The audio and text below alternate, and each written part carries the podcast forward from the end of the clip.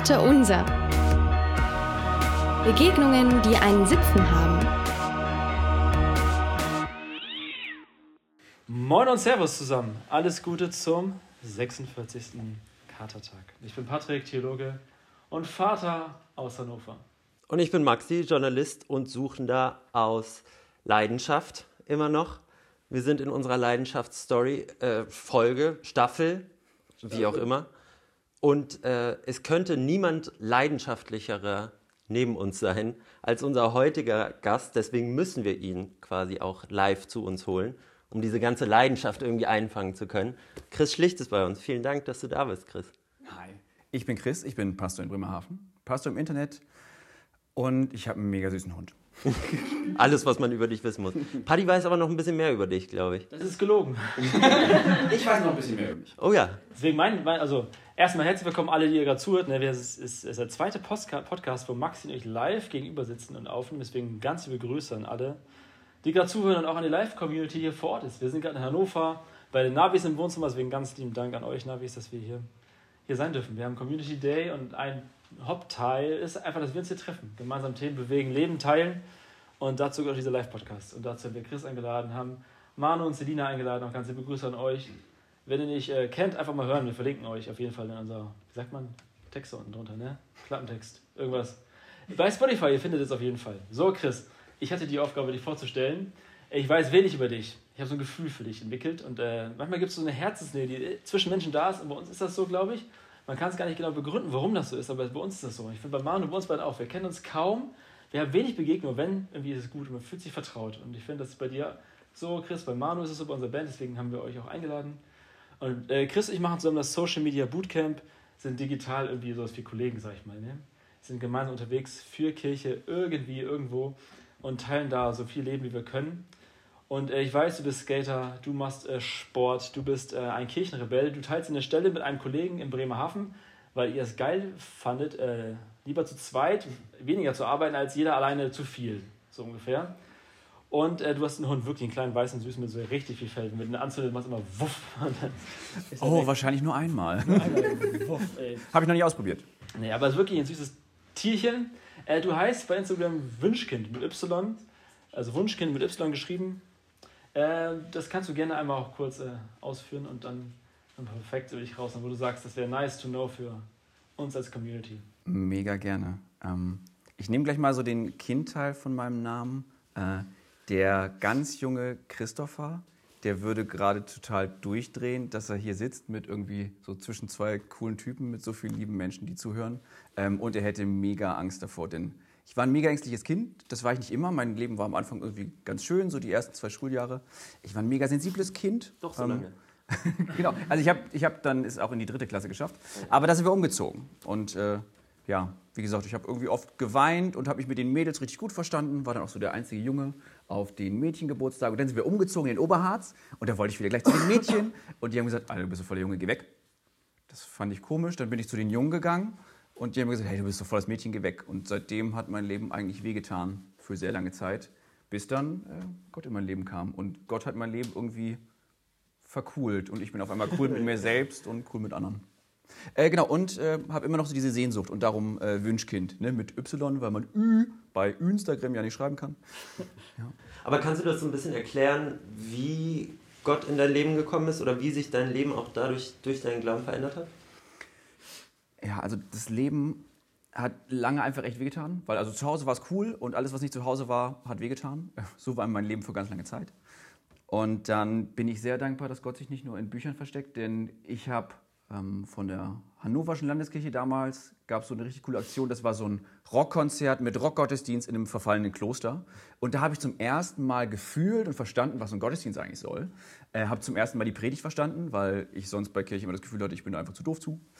Ähm, und da hat die Person, die da vorne stand, einfach nur gesagt, ähm, damit Gott dich liebt, musst du einfach nichts leisten. Es ist scheißegal, was du denkst, was du machst und was du fühlst, weil nichts auf der Welt was daran ändern kann, ähm, dass Gott dich liebt. Und ich habe dann weniger versucht, bei Menschen irgendwie diese große Sehnsucht zu stillen, sondern habe mal probiert, was passiert, wenn man, wenn ich Gott in diese große Lücke in mein Herz setze. Und es war wie bei so einem, keine Ahnung, Tetris-Spiel, wo das letzte Stück fehlt.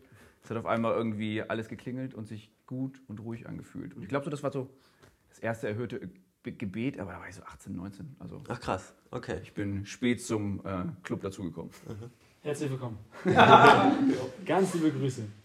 Wir würden auch direkt einfach mal einsteigen mit unserer ersten Kategorie und dafür haben wir Marie, äh, Marie sei ja schon, Herr Belena da, die die Jingles live für die Community hier am Community Day parat hat. Der Kater der Woche. So, Chris, der Kater der Woche ist so ein bisschen, äh, also etwas, was dir nachhängt, wie so ein amtlicher Kater. Davon hast du, hat wir vorhin von Paul schon gehört. Bleibt mal so zwei, drei Tage hängen, irgendwie in den Knochen und merkst es noch und denkst, dir, was war denn da los? Ne? Und es ist so, es gibt auch Themen, es gibt Begegnungen, es gibt einfach so Momente im Alltag, die nachhängen wie so ein amtlicher Kater. Und deswegen die erste Kategorie, äh, der Kater der Woche. Und ich würde einfach Maxi interviewen, fragen, ob er einen hat. Dann haben wir beide Zeit zum Nachdenken.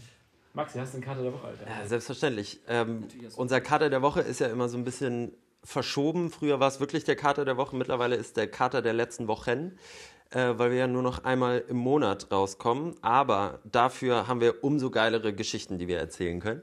Und ich habe wirklich Absurdes erlebt in den letzten Wochen. Ich war nämlich in Wien und in Wien passieren tausend tolle Sachen, mir auch. Ich war für die Arbeit da bei einer katholischen Tattoo-Aktion. Also eine Gruppe Katholiken, und zwar sogar äh, der katholischen Orden in Österreich, hat sich gedacht, wir verschenken einfach einen Tag echte gestochene Tattoos für jeden und jede, die möchte. Und äh, setzen uns dafür in so eine kleine Bude vorm Stephansdom und äh, dann kann kommen, wer will. Und da hat ein Tätowierer wirklich von morgens bis abends Leuten so christliche Motive auf, jetzt kommt's, christliche Körperteile gestochen. äh, ich habe ich hab mich auch ein bisschen gefragt, was das heißen soll und habe auch die Organisatoren gefragt. Die haben das so ein bisschen aus Scherz gesagt, aber sie meinten zumindest, die Hose bleibt an. Also Arschgeweih war ausgeschlossen, aber sonst ein kleines Kreuz hier oder ein Jesus-Schriftzug. Der erste Typ, der äh, gestochen wurde, war ein Franziskanermönch, der aus Südindien stammt, mittlerweile in Wien wohnt und sich Jesus auf den Unterarm tätowieren hat lassen, der da mit einer Baseballcap saß und es war einfach großartig. Also ganz viele tolle Leute.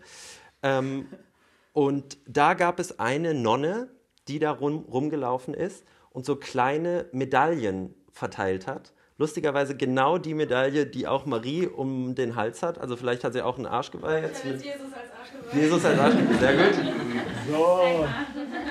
Und, und diese Nonne ist wirklich mein Kater der letzten Wochen, weil das wieder mal seit längerem mal wieder eine Begegnung war von einem Menschen, mit einem Menschen, der so tief im Glauben verankert war natürlich, als Nonne im besten Fall, und so viel Güte ausgestrahlt hat und irgendwie so viel ganz tolle, äh, ich weiß nicht, man wollte ihr direkt alle seine Geschichten erzählen und irgendwie direkt an sie umarmen und ähm, irgendwie weinen den ganzen Nachmittag. Äh, das war sehr schön. Und dann ist aber was passiert, als ich aus den Fängen der Nonne entlassen wurde, Stark, stark. ka- kam ein zweiter Kater der Woche. Und zwar wurde ich beim Clown erwischt. Und zwar, ich glaube, zum ersten Mal seit der zweiten Klasse. Ähm, Erwischt oder geklaut? erwischt und geklaut. Und ratet mal, was ich geklaut habe? Es ist maximal dämlich. Es war in einem ganz normalen. Supermarkt und es war. Die Nonne ist eingefallen. Ich bin mit so einem Sack und der Nonne raus. Nein, ich habe, vergessen zu bezahlen? Ich habe eine Tomate geklaut. Im Wert von 41 Cent, weil es so eine Selbstbezahlerkasse gibt, gab und da waren keine Tomaten drauf. Und ich habe versucht, die irgendwie einzutippen und keine Ahnung was. Und habe die dann einfach so, genau, habe versucht, die zu scannen und sonst was. Und dann habe ich die einfach so nebendran gelegt und anscheinend ist die dann in meine Tasche gerollt. Wirklich. Ich weiß nicht, ich weiß nicht, wie diese, diese äh, Tomate dann auf einmal da war. Jedenfalls gehe ich gerade raus und dann sagt der Typ so zu mir, warte mal ganz kurz, ich habe da was auf der Kamera gesehen. Und ich so, was, was, was? Ich habe alles gescannt und dann musste ich wirklich da alles einzeln auspacken. Und dann sagt er, diese Tomate hast du nicht bezahlt. Und dann hat er sich noch mit seinem Chef abgesprochen, ob ich jetzt irgendwie verknastet werde dafür oder Strafe zahlen muss. Auch in Wien, auch in Wien? Auch in Wien. Das Auch war wirklich 20 Minuten, nachdem diese Nonne mich losgelassen hat. geil im Wiener Knast. Ja, komplett wirklich. umgeben von den, von den härtesten Menschen. Wegen- Und warum bist du hier? ja, du, ich habe eine Tomate geklaut. Tomate 41 Cent. ich muss sieben Minuten hier bleiben. Naja, also Wien war sehr, äh, sehr stark irgendwie. Sehr viele tolle Kater der Woche. Also bei dir ist es ja aus Versehen passiert, aber ich könnte sowas nie bewusst mitnehmen. Ich würde dann eher nochmal auf Wassermelone klicken oder so. ich, ich könnte das nicht. Ich bin dazu einfach irgendwie, keine Ahnung, vielleicht doch noch zu ängstlich oder zu brav. Vielleicht habe ich auch, ich hatte auch Kopfhörer auf, vielleicht hatte ich die einfach, habe ich es voll verballert und habe die irgendwie, aber ich habe natürlich nicht absichtlich eine Tomate geklaut. Aber das Und laute am, Ende hat er mich voll erwischt. Genau das laute Geräusch, was eine Tomate macht, wenn sie in so einen Säckel fällt. Genau. Chris, hast du selber denn einen Kater der Woche? Ich habe einen Kater der Woche und der ist so frisch, dass ich ihn immer noch habe, denn es ist gestern passiert. Wie gesagt, äh, Gott hat mein Leben ganz abgefahren, vercoolt. Ich durfte gestern für eine Doku zu der Wasserrettungseinheit der Johanniter. Das, ist, das sind so die Sachen, die man sonst nur aus dem Fernsehen kennt, die sich so aus einem Hubschrauber ablassen und dann Leute mit voller Ausrüstung aus dem Wasser retten. Ähm, und damit die Erfahrung für, für mich möglichst intensiv wird, war ich das Opfer, so haben sie es gesagt. Das heißt, ich hatte so ein, so ein Neo an, das ist, keine Ahnung, wie so ein schwarzer Anzug mit ein bisschen Luft drin. Naja, auf jeden Fall lag ich da viel im Wasser und die konnten Wellen anmachen und Sturm anmachen und Gewitter anmachen. Und wie gesagt, die haben mich immer Opfer genannt. Ich habe es anders gesehen. Ich wurde ja zwei Stunden am Stück gerettet. ähm, und die waren irgendwie auch alle mein Alter. Das war natürlich ganz lustig. Ne? Irgendwie so beim, beim Umziehen haben die dann schon gemerkt, ne, dass ich auch tätowiert bin. Und man, ja, also wir wussten ja, dass ein Pastor kommt, aber irgendwie haben wir uns das anders vorgestellt. Und einfach, wie gesagt, weil wir grob im Alter waren und dann auch über so Einsätze schnacken konnten, bei denen es auch mal schwerer war, die ein bisschen länger hängen geblieben sind, weil ja nicht immer alles klappt, ähm, konnten wir dann am Ende beim Duschen ähm, echt krass über Gott reden. Also wenn ihr jemals mit Johanniter über Gott reden wollt, duscht einfach nackt mit denen. Ähm, das hilft. Maxi, bevor du mich fragst, ich habe auch einen Kater der Woche dabei. Äh, kurze Bemerkung für die Live-Community. Mich macht das äh, nervös, wenn Marie das Handy in der Hand hat. Weil Marie ist unsere Meme Queen und alles, was, sie- was wir sagen, sie hört jede Folge, macht daraus immer so dreckige Memes, ey. auch aus meinen Katern macht, sie, macht sie oft Meme. Ich habe zwei am Start, einen kleinen Süßen und einen äh, Diepen. Einmal der kleine Süße, mein, äh, mein Sohn ist drei, der heißt Jonte. Wir haben gespielt und er wollte, dass der kleine Eisbär, so eine Schleiffigur, dass er wieder einbüchst. Der war ausgebüchst. Ich weiß nicht, irgendwie süß, dass er sagte, der soll wieder einbüchsen, Papa. Ich habe ihm nicht gesagt, dass es nicht so heißt, aber ich fand es einfach, ich glaube, mit dem Sprach wieder Sache aufwachsen. Ja.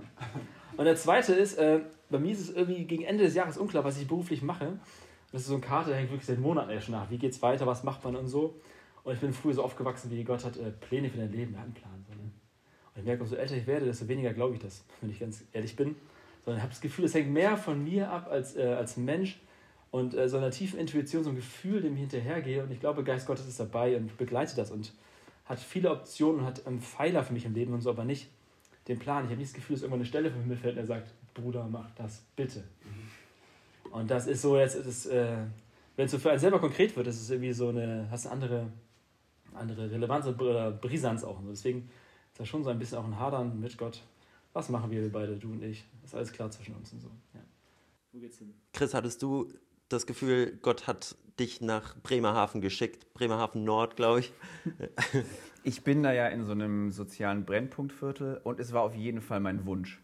Also ich verstehe mich immer irgendwie, keine Ahnung. Ich habe mich beim Studieren schon in der Uni, war ich irgendwie spannend, aber ich habe mich da nicht so wohl gefühlt wie in der Kneipe mit Leuten, die irgendwie dann doch was wissen wollten nach dem zweiten Bier, die dann doch eine Frage hatten, als sie rausbekommen haben, dass ich mal Pastor werde, wenn ich groß bin. Und so ist es jetzt für mich immer noch. Also ich finde es auch cool, einfach mit den hartgesottenen Fans zu feiern. Aber am spannendsten finde ich die Menschen, die eben noch so auf der Suche sind, die vielleicht sich auch mal an die Kirche gewandt haben, aber das nicht ganz verstanden haben. Und darum habe ich mir bewusst, ähm, also man darf sich die erste Stelle äh, in meiner Kirche nicht aussuchen, sondern die bekommt man vorgesetzt, aber man darf sich was wünschen. Also habe ich mir ganz brav gewünscht und gesagt, habt ihr nicht irgendwo eine Stelle, wo gerade keiner hin will? Irgendwie so eine Problemstelle in der Stadt am Außenbezirk oder so? Und der Kollege in der Kirche hat dann breit gegrinst und meinte, ja, da haben wir was. Ähm, Nicht nur eine wahrscheinlich. und die habe ich bekommen und ich fühle mich da genau richtig. Also ich kann da in Jogginghose zum Penny latschen und wird trotzdem ange... Na gut, nicht gesprochen, sondern eher geschrieben, Moin Pastor, hast du Zeit? ähm, also es funktioniert irgendwie auch äh, einfach so ganz lässig nebenbei. Und auch in den Gottesdiensten haben wir da jetzt viel ausprobiert und geändert. Und das ist voll mein Ding. Also ich fühle mich da genau am richtigen Ort. Ähm, hab da aber auch einfach dem zugehört, was Gott mir irgendwie so ein bisschen ins Herz legt. So am richtigen Ort, finde ich, ist eine ganz äh, geile Überleitung. Danke dafür. Geschehen. Äh, für euch, die ihr gerade zuhört ne, im Podcast und ihr wie gerade am- auf dem Stepper steht oder so oder abwascht oder auf dem Weg zur Uni seid und ihr keinen Bock habt, ne? Ihr müsst weiterfahren, weiterlaufen. Wir hören jetzt ein bisschen Mucke, würde ich sagen. Wir drei drücken auf Stop bei Record. Äh, und Manu und Selina sind dran. Wir begrüßen alle, die da zugekommen sind. Hallo Merle, hallo Enno. Und äh, wir wünschen uns jetzt live eine gute Zeit und äh, wir anderen, wir hören uns gleich wieder. Tschüssi.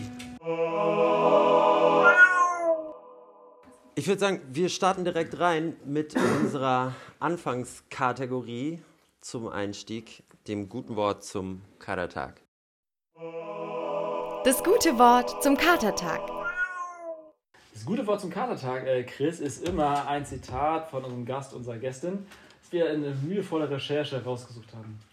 Manchmal nehmen wir auch andere, wenn die nicht so gut gefallen wie die Gäste, aber bei dir haben wir eins gefunden. Wenn Jesus zufällig mal wieder was ja, wenn gesagt Jesus hat. was zu sagen hat, dann äh, wir auch ihn. Aber wir haben von dir zwei gefunden und wir haben uns für eins entschieden. Und zwar hast du mal äh, in irgendeinem Interview gesagt, mit katholisch.de, äh, Gottesdienst feiern mit so viel Gefühl, dass die Leute Pipi in den Augen haben. Du oder dein Kollege, das war ein Interview von euch beiden, aber einer von euch beiden hat es gesagt. Also Gottesdienst mit so viel Gefühl feiern, dass die Leute Pipi in den Augen haben. Kleines Fun-Faktchen. Ähm, Katholisch.de hat dann anscheinend dieses Zitat gekürzt. Es ist von mir und unvollständig. In Langform heißt es: Ich möchte Gottesdienste feiern, die so liebevoll sind, dass die Leute Pipi in den Augen haben und so lustig, dass sie Pipi in der Hose haben. Den Teil haben die dann irgendwie rausgeschnitten. Ich weiß gar nicht warum. Ein unchristliches Körperteil. Vielleicht deshalb. unchristliche Körperteil. Und diese Form von Gottesdiensten habe ich gesucht als Jugendlicher. Ähm, wie gesagt, hatte ich ja schon gesagt, irgendwie mein Leben war ja ziemlich schrottig und schmerzvoll. Ähm, und ich habe auch Kirche ausprobiert, um zu gucken, ob da sich das Leben anders anfühlt. Ja, aber das war dann eher so ein Museum, in dem mir gesagt wurde, Mütze runter, Kaugummi raus und gerade sitzen. Und ja, das äh, kannte ich jetzt aus der Schule schon. Da gab es dann irgendwie nichts Neues und außerdem habe ich es nicht verstanden. Also mir haben die Gefühle gefehlt. Ähm, denn, seien wir ehrlich, das Leben fühlt sich manchmal auch einfach, da reicht ja eine Woche allein schon des Öfteren, sagen wir, wie es ist, scheiße an. Ähm, und ich brauche einen Gottesdienst, der irgendwie auch ein Gegengefühl ist. Wo ich nicht das Gefühl habe, ähm, da gibt es dann mal offene Fragen oder moralische Skrupel oder man kann mal gemütlich über was nachdenken, sondern irgendwie muss ich da auch was fühlen. Ähm, Und jetzt versucht ihr das, du und dein Kumpel Max, mit dem du dir die Fahrstelle teilst, ihr versucht das gemeinsam in Bremerhaven umzusetzen. Kannst du so ein bisschen erklären, was ihr anders macht? Wir sind angekommen, wie gesagt, in so einem äh, Brennpunktviertel. Da sind ganz viele von diesen Sozialbaublöcken und ein einziges Einfamilienhaus in der Mitte und das ist mein Haus. ähm, genau, da wohne ich dann mit dem Hündchen. Und wir haben erstmal ganz viel zugehört, weil ähm, natürlich hatten wir einen Sack voll Ideen im Gepäck, aber wenn wir da jetzt angekommen und hätten gesagt, hey, ihr wohnt schon 50 Jahre hier und wir fünf Tage und wissen, wie es läuft, dann wären wir ganz schnell Arschgeigen gewesen. Wir haben zugehört ähm, und eben gefragt, was fehlt hier im Viertel. Und die Leute haben im Endeffekt gesagt, es fühlt sich hier oft nicht nach zu Hause an. Ähm, und für einige, die haben zwar ein Haus und vier Wände, ähm, aber dann auch so viel Stress, dass ähm, entweder mit dem Amt oder mit der eigenen Familie, dass sich das eigene Haus nicht nach zu Hause anfühlt.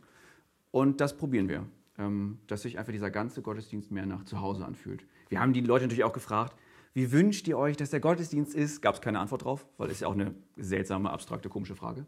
Aber wir haben gefragt, was hat euch denn früher mal an Gottesdiensten gestört? Und da haben die gar nicht mehr aufgehört zu reden.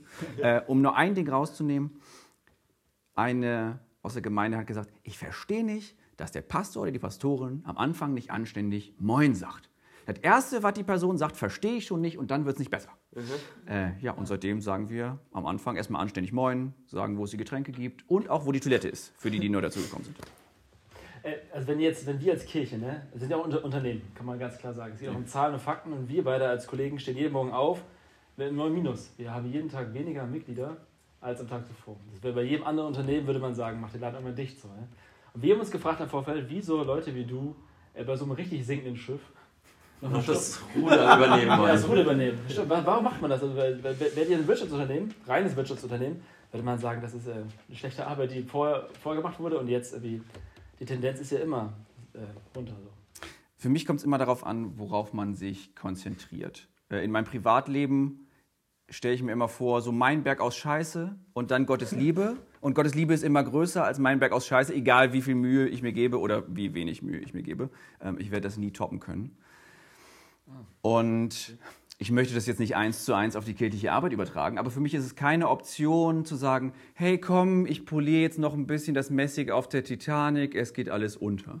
Denn ich weiß ganz genau, dass selbst wenn große Teile auch von Formen von Kirche, die wir gerade kennen, aufhören, hört halt die christliche Bewegung nicht auf. Ne? Also jetzt ist Kirche ja noch so ein bisschen Restinstitution, Das wird aufhören. Müssen wir gar nicht drum rumreden. Kirche wird immer eine Organisation bleiben. Das heißt, Menschen, die im Glauben zusammenleben, organisieren sich immer irgendwie, weil es mega praktisch ist, wenn die Leute, die für die Kirche arbeiten, nicht auch noch nebenbei schreinern müssen, um sich Geld zu verdienen. Ähm, aber selbst wenn das der Fall wäre, hätte ich da keine Angst vor. Denn so die christliche Glaubensbewegung, die wird es immer geben, irgendwo auf der Welt. Ähm, und ich war mal in Schottland und habe da von der Kirche, die schon lange keine große Mutterkirche mehr hat, die drauf aufpasst äh, und das Geld pünktlich überweist, ähm, mit denen habe ich viel geschnackt und die haben im Endeffekt gesagt, geht da ohne. Ähm, man muss deutlich relevanter arbeiten. Mhm. Ähm, mit relevanter möchte ich sagen, so Sachen, die man schon 30 Jahre so gemacht hat und immer noch für acht Leute funktionieren, die funktionieren nicht mehr. Lass uns doch über die Sachen gerade nochmal reden. Wir können gleich noch gerne länger über irgendwie neue Vorschläge, progressive Gedanken äh, sprechen, die man irgendwie umsetzen kann, wie man Kirche oder Glaube in Zukunft denken kann. Kannst du vorher noch mal einmal sagen, was sind die Punkte, die du gerne überwinden würdest? Also wo du merkst, so sind wir zwar irgendwie noch als Kirche, aber so sollten wir gar nicht sein. Um es ganz, um es erstmal intelligentisch zu sagen, äh, wir haben eine ganz schön krasse Milieuverengung. Äh, das heißt, wir haben uns so einen Schlag aus der Gesellschaft rausgesucht und für den machen wir einen Hammerjob. Mhm. Und für die anderen machen wir es irgendwie mittelmäßig bis einfach nur noch schrottig. Das heißt, wir brauchen unterschiedliche Menschen, die für Kirche arbeiten wollen, weil man erreicht immer die Menschen am besten, die einem ähnlich sind. Mhm. Ne? Und wenn wir einfach nur noch so Einschlag Menschen, so die intellektuelle bürgerliche Mitte in der Kirche haben, machen die dann immer wieder für Leute, die sich ähnlich sind, Sachen. Ähm, und darum bin ich sehr dankbar, dass ich jetzt die Freiheit habe, ähm, einfach für Menschen, die mir so ein bisschen ähnlich sind, ähm, Gottesdienst zu machen. Und ähm, wir arbeiten immer noch viel mit Ritualen in der Kirche, die ich früher nicht verstanden habe. Dann habe ich sie studiert und verstehe sie immer noch nicht. ähm, das heißt, Gib mal ein Beispiel, was zum Beispiel? Ähm, dass wir am Anfang des Gottesdienstes in einem schwarzen Kleid ähm, auf einer Sprache, die keine Sau versteht, in den goldenen Schrank anschreien. Oder singen. habe ich früher nicht verstanden und habe ich jetzt auch nicht verstanden. Ähm, das heißt, für mich braucht es Verständlichkeit. Also natürlich bleibt die Liebe Gottes immer irgendwie Geheimnis. So das Geheimnis kann ich auch nicht lüften, aber ich kann wenigstens die Sprache, um darüber zu reden, ähm, so anpassen. Ah, ich sage immer, ähm, ich gehe regelmäßig ins Eishockeystadion und meine Sprache soll sich im besten Fall zwischen Eishockeystadion und Kirche nicht groß unterscheiden. Im Eishockeystadion sage ich wenig Arm, aber in der Kirche sage ich dafür auch selten Lauf du Sau. oh, Ihr macht jetzt schon einiges anders, du und dein Kumpel Max. Dein Kumpel Max ist eher, also wir haben ihn jetzt nicht hier, man kann ihn sich vorstellen. Was für eine Haarfarbe hat er aktuell? Ich habe ihn schon mit einigen gesehen. Er macht es der Gemeinde wirklich nicht einfach. Gerade ist es, oh, das hat sich gerade wieder gewechselt. Ähm, es ist, glaube ich, auf der rechten Seite Wasserstoffperoxid blond mhm. und links schwarz. Also es ist einmal so in der Mitte, quasi mit der Nasenspitze nach oben hin geteilt. Ja, okay. also äh, er lebt den Haartraum, den äh, ich nicht mehr leben kann. Genau. Das könnt ihr jetzt nicht hören, aber ich habe äh, keine Haare mehr. Die sind mir ausgefallen. Und der, der Max ist eher so ein Punker und du bist ein Techno-Freund, Hip-Hopper auch so ein bisschen. Ne? Also ihr macht beide vieles, was eigentlich nicht klassischerweise zur, zur Kirche gehört. Ihr kommt mit, mit dem Skateboard angefahren, mhm. du trägst Caps auch während deiner äh, Predigten und so. Also wie kommt das an, allein dass dieser Look schon so anders ist? Habt ihr damit ähm, mit Gegenwind gerechnet und den auch bekommen innerhalb der Kirche? Es gab krass Gegenwind. Äh, in der Zeit, in der noch Masken äh, getragen werden mussten, war ich einmal richtig krass dankbar dafür, denn ich wurde nach einem Gottesdienst angeschrien. Das war so ein Gottesdienst, den habe ich dann auch einfach in meinen Standardklamotten, die ich sonst auch habe, gehalten und hatte meine Cappy auf. Und eine ältere Dame, die kam gar nicht aus unserer Gemeinde, die hatte ich, habe hab ich ja später rausgefunden, die hat in der Zeitung von uns gelesen und fand uns doof ist dann in den Gottesdienst gekommen und fand uns immer noch doof. Ähm, und hat mich danach angeschrien, dass es doch nicht sein kann, dass man mit einer Käppi das Vaterunser betet und ob ich nicht genug Geld verdiene, um mir eine heile Hose anzuziehen. Dann habe ich ihr erzählt, dass ich nur eine halbe Stelle habe. Da hat sie gar nicht zugehört. ähm, das genau. nur eine halbe Hose. Oder? Und jetzt, wir sind ja hier unter uns. Äh, euch kann ich das erzählen. Ich habe etwas gesagt und etwas gedacht. Also was, was ich gesagt habe, ist natürlich, um ihr zu helfen, ich spüre, dass diese Form von Kirche nicht zu Ihnen passt. Ähm, genau, und habe ihr dann einfach vorgeschlagen, dass sie in einen der anderen Gottesdienste in Bremerhaven geht, die das einfach noch so machen, wie sie das kennt. Habe ihr auch gesagt, wo man das findet und so. Ähm, und da hat sie gesagt, ja, aber ich finde es trotzdem nicht okay, dass es hier passiert. Und dann habe ich nur gesagt, hey, dann, wenn Sie es übers Herz bringen, beten Sie für uns, dass wir hier gerade Menschen erreichen, die die klassische Kirche gerade nicht erreicht. Ja, da hat sie dann so ein bisschen gegrummelt und ist weggegangen. Ähm, aber es gibt auch ähm, sogar ältere Menschen, die jetzt nach 30 Jahren zu uns kommen und sagen, hey, wir haben uns früher schon gewünscht, dass Kirche endlich mal was anders macht und jetzt passiert das hier endlich. Ähm, ja, aber wir haben auch so ein bisschen unterschiedliche Herangehensweisen. Das hast du ja am Anfang erzählt, so mit dem Punk. Also ich komme so aus der Rock- und Techno-Ecke und Max so aus dem Punk. Und der Punk ist ja eher so, mach kaputt, was dich kaputt macht. genau, die Attitüde hilft manchmal, aber dann, mit diesem Werkzeug kann man nicht alles machen. Und ich erinnere mich einfach immer noch so an die Rock'n'Roll-Bewegung, so, keine Ahnung, Elvis und die Beatles, die ja ganz viel durch Begeisterung und Befreiung, obwohl sehr viel konservative Stimmen dagegen waren, ähm, sich einfach durchgesetzt haben, ähm, weil man das gefühlt hat und gespürt hat. So, und das ist eher das, wonach ich strebe, dass man auch Gottesdienste, dass sie mehr so ein Erlebnis werden und man die auch fühlen kann. Habt ihr deswegen auch das Buch geschrieben? Also die, beiden haben ein Buch geschrieben, Kirchenrebellen. Ja, gar nicht gegendert, das Ding, aber Kirchenrebellen. Äh, ja, da ging es ja. Ist aufarbeiten eure eigene Geschichte mit Kirche oder? Nur ganz kurz, in dem Buch haben wir so viel gegendert, äh, dass Ah. wir tatsächlich mit dem Verleger nochmal kurz drüber sprechen mussten, äh, ob denn quasi dieses ganze Sternchenchaos sein muss. Und wir haben gesagt, ja. Ähm, und nur ganz kurz zu dem Buch. Äh, Max und ich haben drei Monate gearbeitet. Ähm, und nach drei Monaten im Dienst kam diese Anfrage für das Buch. Äh, und unsere erste Reaktion war, hä, Bücher schreiben doch eigentlich nur Menschen, die, keine Ahnung, ihr Spiegelbild ein bisschen zu gerne sehen und das Gefühl haben, wow, das, was ich denke, das müssen viel mehr Leute hören. ähm, ja, das hat sich geändert. Äh, also er hat, äh, der Verleger, also wahrscheinlich auch, weil er Geld verdienen wollte, ähm, und mega sympathisch war, hat dann erzählt, hey, ich finde mega spannend, das, was ihr macht und ihr könnt das ja nicht nur im Internet verstecken, sondern ihr müsst es Leuten ja auch anders zugänglich machen. Und darum haben wir das Buch geschrieben, einfach um so ein bisschen zu zeigen, es geht ja doch, weil ich habe einfach sehr viel von Leuten um mich herum gehört, ja, ja, sind nette Ideen, aber es funktioniert doch eh nicht. Und jetzt kann ich einfach sagen, guck mal. Ja. Funktioniert es denn wirklich? Also ist es so, dass eure Kirche wieder mehr Leute anzieht und wäre es auch so, dass wenn, wenn das alle so machen würden, dass Kirche wieder ein Punkt wäre, wo, wo Leute gerne hinkommen? Wir haben jetzt, ähm, um mal das Spektrum aufzumachen, tatsächlich auch neue, ältere Leute dazu gewonnen. Wie gesagt, so, ne, die, die Rebellen, Rebellinnen von früher. Aber eben auch Menschen, die in anderen Kirchen vielleicht nicht so den Safe Space erwarten. Also wir haben auch äh, Menschen mit Transidentitäten, wir haben homosexuelle Menschen. Also wirklich eigentlich alles, was das Leben und die Schöpfung hergibt, äh, haben wir bei uns auch in der Gemeinde. Aber eben auch, weil ich glaube, die Leute uns teilweise über Instagram so auf einem Sicherheitsabstand kennenlernen können und merken, hey, wir sind genauso lieb und genauso blöd wie alle anderen. Ähm, und da hat man, es gibt ja noch so ein, so ein altes Bild von Kirche, was immer noch so durch die Köpfe spukt, dass man da immer gleich verurteilt und bewertet wird. Ähm, genau, und damit, also Kirche ist an vielen Orten schon anders, ähm, aber man muss es öffentlich machen, damit die Leute das merken. Und was fatal wäre, wenn sich jetzt alle Cappies aufsetzen und auf Skateboards stehlen in der Kirche, weil das Quatsch ist. Was ich mir mehr wünsche, ist, dass die Menschen mehr das machen, was sie selber auch feiern. Denn so mancher Kollege, manche Kollegin nach der dritten Apfelschorle in der Kneipe sagt, ja, zu meinem eigenen Gottesdienst würde ich ja gar nicht hingehen. Ähm, und das ist für mich so ein Anknüpfungspunkt, dass Kirche früher versucht hat, viel so aus einer Autorität herauszumachen und dass das heute eigentlich nur noch funktioniert durch Echtsein. Ähm, so, also die Leute bei mir im Viertel suchen so ein Gesprächsgegenüber, den sie dann am Ende bei, einem, bei einer, keine Ahnung, Fritz Kohle auch nochmal fragen können, ja, glaubst du das jetzt äh, da, da, da so wirklich? Oder, also sie brauchen einfach jemanden zum Unterhalten. Ähm, und wenn man die Offenheit ausstrahlt, dann bekommt man auch Fragen. Wenn alles verschlossen wirkt, wie so ein Museum, dann habe ich auch keinen Bock, Fragen zu stellen. Also, ein Museum ist ein gutes Stichwort. Das hat auch vorhin jemand von uns gesagt, ich weiß gar nicht, welche Runde, du, glaube ich, selber. Das, also, Kirche ist kein Museum, wo so perfekte Leute ausgestellt werden, ne, sondern einfach ein Ort, wo, wo Menschen gesund werden dürfen, auf, auf verschiedenste Art und Weisen. Äh, Wenn es um äh, Online-Marketing geht, um Brands und so, dann versucht man oft eine Love-Brand zu werden. Marke, die man liebt. Äh, ich habe mich gefragt, was müsste denn passieren, was passiert denn bei euch jetzt schon, dass äh, vielleicht Kirche für manche vor Ort schon eine Love-Brand wird? Das ist ja der Twist. Maxi wollte erstmal bis auf dem äh, bleiben, wo was gerade nicht gut läuft und auch jetzt inhaltlich den Twist hinzukriegen, zu legen.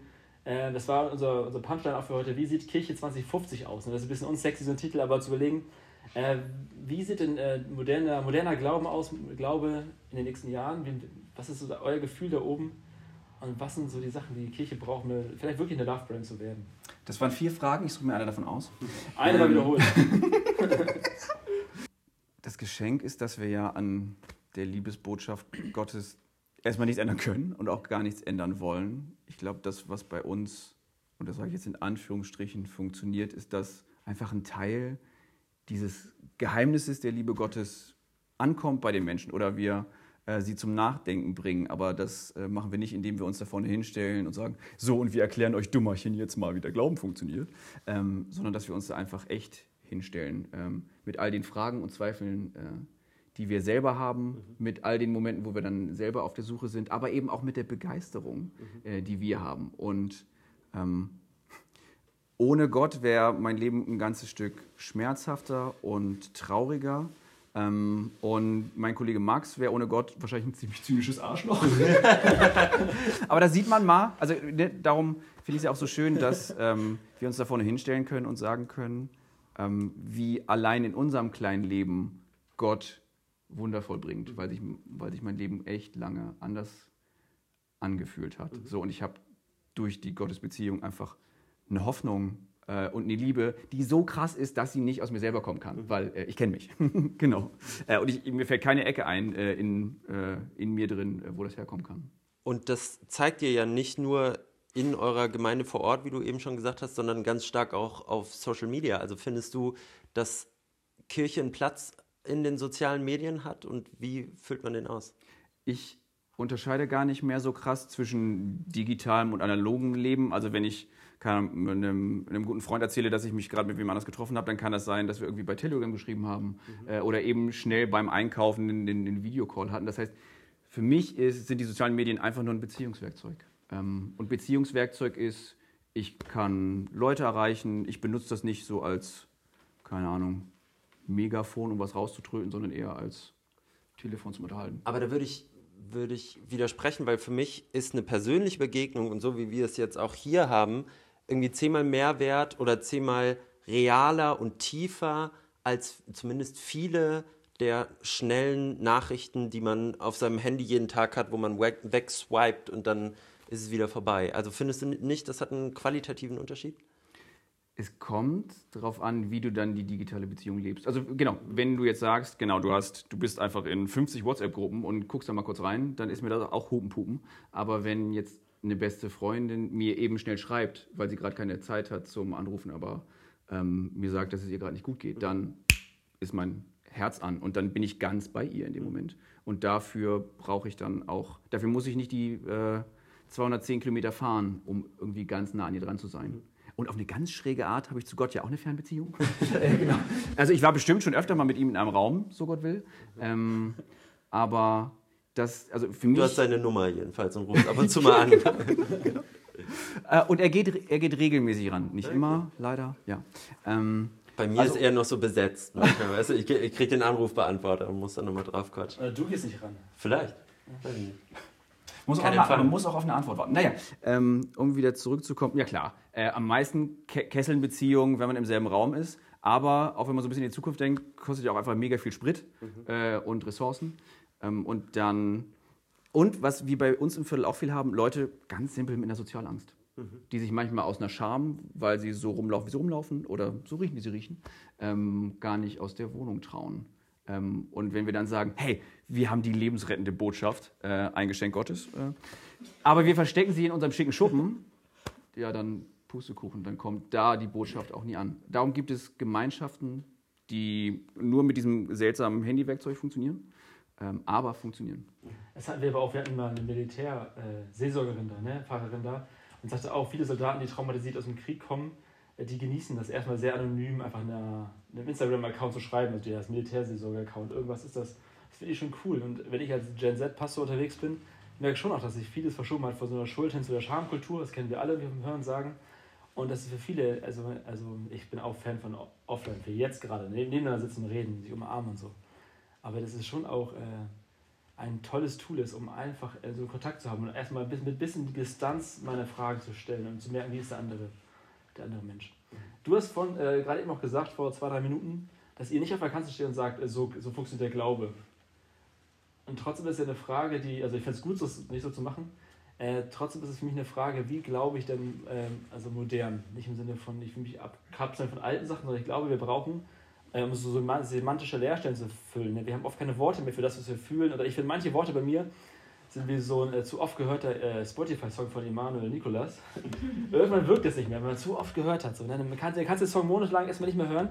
Und ich finde, beim Glauben ist es manchmal auch so. Wir haben Dinge so oft gehört, so oft gelesen, es ist halt kein Grip mehr dran.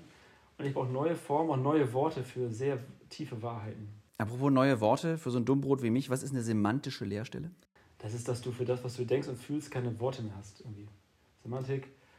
Äh, ja, das ist so ein bisschen das. Und wir, äh, das ist so, wenn es um äh, junge Menschen geht, die können nicht mehr das ausdrücken, was sie fühlen. Und wenn es um Glaubenssachen geht, ist das, was du am Anfang beschrieben hast, mit ich schreien goldenen Kasten an.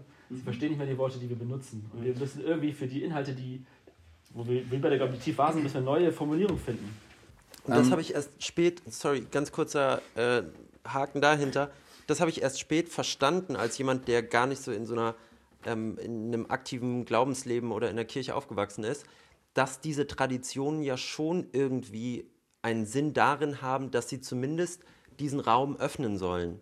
Und diese Traditionen und, und die Liturgie, da hat sich mal irgendjemand vor ein paar hundert Jahren gedacht, wenn wir das genauso machen, dann kommen wir irgendwie zu Gott. Dann schaffen wir einen Raum, wenn wir eben Gottesdienst halten, wenn wir aus der Bibel lesen, wenn wir die und die Lieder singen und so weiter und so fort, dann schaffen wir einen Raum, mit dem wir irgendwie diese Tür öffnen können. Und mir geht es sowieso so, dass ich da ganz andere Zugänge zu habe und ich glaube, wir tun alle gut dran, wenn wir die Vielfalt der Menschen auch darin abbilden, wie man diese Tür für sich öffnen kann. Aber vielleicht hat es doch irgendwie einen Sinn, sich Traditionen wieder selber zu erschaffen und ein bisschen zu gucken, was können wir zusammen machen, damit wir auch gemeinsam dahin kommen, oder? Mein Wunsch ist es, dass ich, wie du genau, genau wie du gesagt hast, neue Traditionen finde, die in 20 Jahren der nächsten Generation so richtig auf den Senkel gehen und die sie dann wieder abschaffen wollen. Ja. Aber die jetzt für diesen Moment passen. Und das funktioniert eigentlich nur durch Ausprobieren. Also ich war als Kind immer mega neidisch. Meine Mama konnte richtig gut zeichnen, mein Papa Musik machen, mein Bruder spielt Gitarre, meine Schwester Klavier. Die können alle singen und ich kann nichts davon. Ich habe alles ausprobiert und sowohl beim Zeichnen, Singen. Also ich habe immer das Gefühl gehabt, ich habe so viele Gefühle in mir drin, dass ich die gar nicht rausbekomme. Und mein Bruder kann die raussingen und Songs aufnehmen. Ähm, und ähm, meine Schwester auch. Meine Mama konnte die rauszeichnen. Und ich hatte immer nur diesen Schlabberlappen im Mund, um damit irgendwie diese Gefühle rauszudrücken. Und hatte immer das Gefühl, der Mund ist viel zu klein für all das, was in meinem kleinen niedlichen Herzen passiert. Und darum musste ich selber schon viel ausprobieren und habe jetzt mega Lust, mit den Leuten vor Ort auszuprobieren. Aber, um, um das wieder mal auf intellektuellisch zu sagen, ähm, das Wichtige bei, den, bei, den, bei diesem Ausprobieren ist Präsenz statt Repräsentanz. Das heißt, dass die Leute, mit denen du zusammen eine Glaubengemeinschaft sein willst, dass die auch vorkommen. Dass du denen nicht nur zuhörst und sagst, gut, ich habe jetzt zugehört, ich mache mal was für euch, sondern dass die eben auch mit dabei sind. Dass die in allen ähm, Teilen mit, äh, mit eingebettet werden, irgendwie beim Planen, bei der Umsetzung. Und wenn du keinen von denen kennst, dann würde ich sagen, äh, sei, das klingt erstmal komisch, aber sei zuerst der Trottel. Denn wenn, wenn wir erwarten, dass Leute zu uns in den Gottesdienst oder zu einer Andacht kommen, ähm, dann fühlt man sich das erste Mal wie ein Trottel. Das geht selbst mir so, wenn ich in die Gemeinde komme, wo ich nicht weiß, wann man aufsteht, obwohl ich den Bums studiert habe.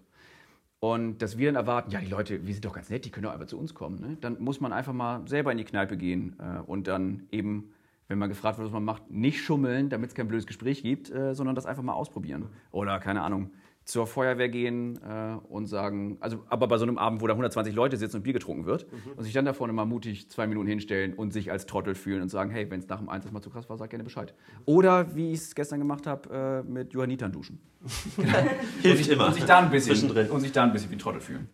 Lass uns zum Abschluss, weil ich habe gerade auf die Uhr geguckt und wir sind schon relativ fortgeschritten, was die Zeit angeht, aber lass uns noch mal so ein bisschen dieser Frage nachgehen, wie kann Glaube und Gemeinschaft in 20, 30, 40 Jahren aussehen?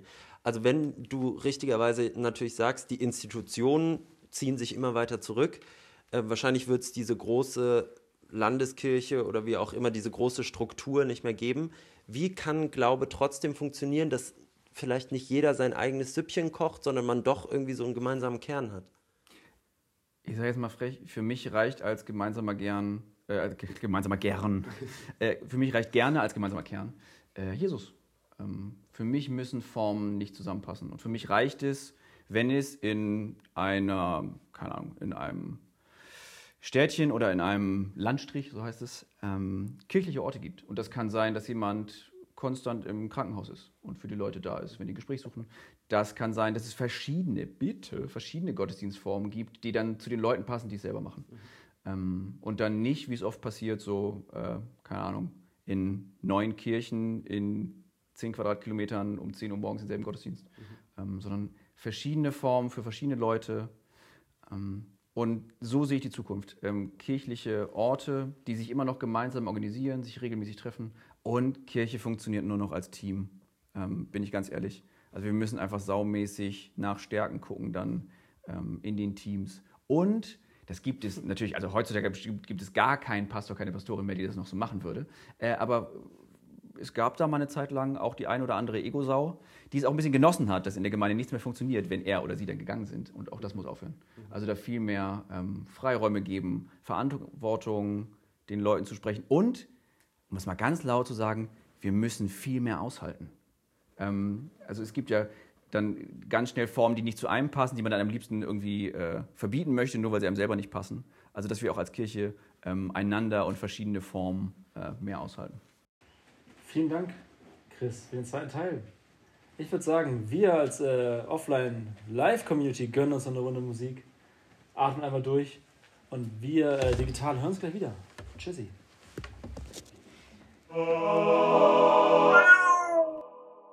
Chris, mich würde interessieren, als jemand, der ja nicht christlich aufgewachsen ist und der sich immer noch nicht so ganz mit diesem ganzen ähm, ja, Zugehörigkeits hin und her irgendwie ähm, zurechtgefunden hat, der immer noch auf der Suche ist und der immer noch äh, viele Zweifel hat. Und mir hilft es immer, wenn ich merke, dass andere Leute auch Zweifel haben und dass nicht irgendwie alles so klar und eindeutig ist für andere Menschen. Ähm, wie meinst du, kann vielleicht auch eine Kirche Menschen ansprechen, die sich eben noch nicht so entschieden haben und die auf der Suche sind, am Zweifeln sind? Ich glaube gleich vorneweg damit, dass man sagt, dass Zweifel dazugehören. Menschen, die nicht zweifeln, fand ich immer schon ein bisschen gruselig. Mhm. Ähm, denn, wie gesagt, ich habe den Spaß jetzt ja über acht Jahre studiert, bin jetzt seit ähm, fast sechs Jahren sowas wie ein Pastor. Ähm, und selbst ich zweifle noch. Äh, es gibt Tage, da wache ich morgens auf und denke so, ja, irgendwie, Jesus Christus als Sohn Gottes ist für uns gestorben. Das klingt schon mega schräg. Was denkst du morgens? Ähm, ja, also nicht als allererstes. Okay, okay. Als allererstes denke ich, boah, pff, na gut, ich wasche dich trotzdem. Ähm, aber dann irgendwann, genau, wenn die Rübe ein bisschen warm gelaufen ist nach dem ersten Glas Cola Zero, ähm, passiert das immer noch. Und dann, darum finde ich es irgendwie auch so schön, dass es Gemeinden gibt, brauchst halt Menschen, mit denen man darüber reden kann. Also ich glaube, wie gesagt, wenn Gott sich nur in der Bibel versteckt hätte, hätte ich ihn nie gefunden. Mhm. Äh, das erste Mal, dass ja, bei schön. mir im Herzen überhaupt was geklingelt hat, war bei, einem, äh, bei dem Rockgottesdienst. Und seitdem habe ich Menschen gebraucht, um darüber zu reden. Das heißt, äh, such dir Menschen, denen du gerne zuhörst. Entweder weil sie eine angenehme Stimme haben äh, oder liebevoll sind oder mega clever. Ähm, und guck den Zweifeln direkt ins Gesicht. Luther hat was ganz Geiles zu Zweifeln gesagt. Er hat gesagt, Zweifel sind wie Vögel, die über deinem Kopf kreisen. Du kannst nicht verhindern, dass sie über deinem Kopf kreisen, aber du kannst verhindern, dass sie ein Nest auf deinem Kopf bauen, wenn du dir die Haare raust, also wenn du noch welche hast. Ja. Du hast dir zu viel die Haare. Genau, also jedes Gefühl, was du wegdrückst, äh, wird irgendwann Mist äh, und das ist bei Zweifeln genauso. Ich finde das ganz geil, dass du von Gefühlen redest und Maxi hat vorhin auch was ähnliches erzählt von, von äh, seiner Nonne aus Wien. Meiner, meiner persönlichen Nonne. Maxis Knuddelnonne aus Wien, ja. Nochmal ganz, ganz kurz nach Wien. Was hast du dir eigentlich tätowieren lassen? Ich durfte nicht. Ich war ja ganz ähm, objektiver Journalist. Ich habe nur berichtet. Ah, okay. Feigling. Ja, wenn ich, also, wenn ich mir ein Tattoo stechen lasse, dann ist der Zweifel ja wirklich sehr weit entfernt, oder? Also wenn ich so ein Zeichen... Wenn es so einfach ist, mache ich das Jesus, jetzt sofort. Ne? Jesus auf den Unterarm und dann sagen, ja, ich bin mir noch nicht ganz sicher. ja, genau. Mein Leben lang ist auch ein bisschen Mach so in den Nacken. da muss ich es nicht sehen. Ja, siehst du. Das ist ein geiles Zeugnis. Aber ich finde es gut, das sind viele Stichworte, katholisch und Nonne und äh, Erfahrung. Äh, Karl Rahner, katholischer Theologe, ne, sagte, Klassiker, äh, der, der fromme, der glaubende Mensch der Zukunft wird ein Mystiker sein, also jemand, der etwas erfahren hat, oder er wird keiner sein. Also entweder bist du jemand, der es erlebt und erfährt in, im Glauben oder nicht. Es ist keine reine kopflastige Sache, was ich da erlebe. Und ich finde das gut, du bist jetzt hier vom Rockgottesdienst, da hast du erstmal etwas irgendwie erlebt und erfahren, diese Umarmung von der Nonne. Ich finde, also ich deute es so, Das ist auch Die hat mich nicht umarmt, sie hat mich geistig umarmt. Ja, aber das, das hat was mit dir gemacht, das das wie ein Ich habe Kater die. Nonne nicht berührt, okay? Und sie mich auch nicht. Wir haben uns, Es war dunkel, es war geistig dunkel. nah. Ja, ja. Okay? Das möchte ich Du hast auch nicht geklaut. Ne? Nein, die Tomate kam zu mir. so wie die Nonne. Wie die soll Die Nonne und die ey? Tomate sind mir passiert. Aber ich finde das gut. Also bei uns nicht. Ich finde äh, ein schönes Bild, das mit der Nonne oder auch mit dem, äh, dass du sagst, Gott ist nicht nur in der Bibel, wenn er nur da wäre, wäre ich nie begegnen und so.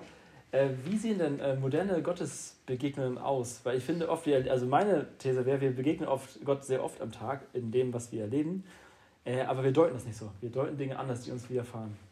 Wie würdest du denn, wie deutest du denn das, was du im Alltag erlebst? Dass wir, also ich finde auch, wir, wir als Community sprachfähiger werden für das, was wir erleben, jeden Tag. Man könnte Dinge so deuten, das war Gott, man kann sagen, es war ein Zufall, das war das und dies und das und jenes. Ich würde, glaube ich, nicht mal sagen, dass ich einen starken Glauben habe, sondern dass ich sehr neugierig und sehr sehnsüchtig bin. Also für mich ist es ein bisschen, Angela Merkel würde sagen, alternativlos. Ich brauche Gott halt. Ähm, bei dieser irgendwie kleine Christopher mit sechs Jahren, den gibt es halt immer noch. Nur er hat eine sehr lange Zeit jetzt mit Gott zusammengelebt und darum weniger Angst. Also Leben tut halt immer noch weh. Ähm, aber ich erlebe das eben alles mit Gott zusammen. Und ich suche ihn jeden Tag. Ähm, und klar, selbst. du das? Ich fange jeden Tag. Na gut, ich erzähle es einfach. Könnt ihr rausschneiden, wenn es zu viel ist. Ähm, ich fange jeden Tag an mit so einem kalten Glas Cola Zero und gucke aus dem Fenster. Und so die erste Viertelstunde gehört Gott. Selbst, also wenn ich viel zu tun habe, dann werden es mal nur zehn Minuten, so drei Songs. Ich baller mir, es müssen keine Worship-Songs sein. Äh, manchmal ist es auch einfach nur irgendwie Rock oder so ein äh, Drum and Bass oder Goa-Kram. Und äh, ich sag, ich sag Gott einfach nur, hey Gott, ähm, ich brauche dich heute. Ähm, Geil. zeig dich, lass dich irgendwo erleben, lass dich irgendwo finden. Ähm, und so Gott will, ähm, passiert es dann wirklich, dass ich dann so mit dem, mit dem Vormittag, der, der immer weiter losrollt, tatsächlich irgendwie spüre, dass ich geliebt bin, dass ich wertvoll bin und das heute nicht beweisen muss. Und allein das, allein so gelassen in den Tag zu gehen und nicht heute zu beweisen, dass ich irgendwie in dieser Gesellschaft was beitrage, damit ich heute Abend gut schlafen kann, sondern ich weiß morgens schon. Ich glaube, das ist ein ganz wichtiger Punkt für dich und den kann ich auch total nachvollziehen, dass Kirche ein Ort sein sollte im besten Fall, ohne Bewertung und ohne dieses Beweisen, was du gerade gesagt hast. Also in unserer ganzen Gesellschaft ist natürlich alles darauf ausgelegt, dass wir leisten, dass wir ähm, Sachen machen wer werden müssen, dass wir bewertet werden von anderen, dass wir uns auch überlegen, wie kommt das jetzt bei anderen an. Und wenn ich dich richtig verstehe, und das wäre auch ein Ort, an den ich total gerne kommen würde, sollte Kirche ein Ort sein, wo das gerade mal nicht ist, wo man die Stopptaste drücken kann und wo man nichts machen muss, sondern wo man angenommen wird, Und wie man ist.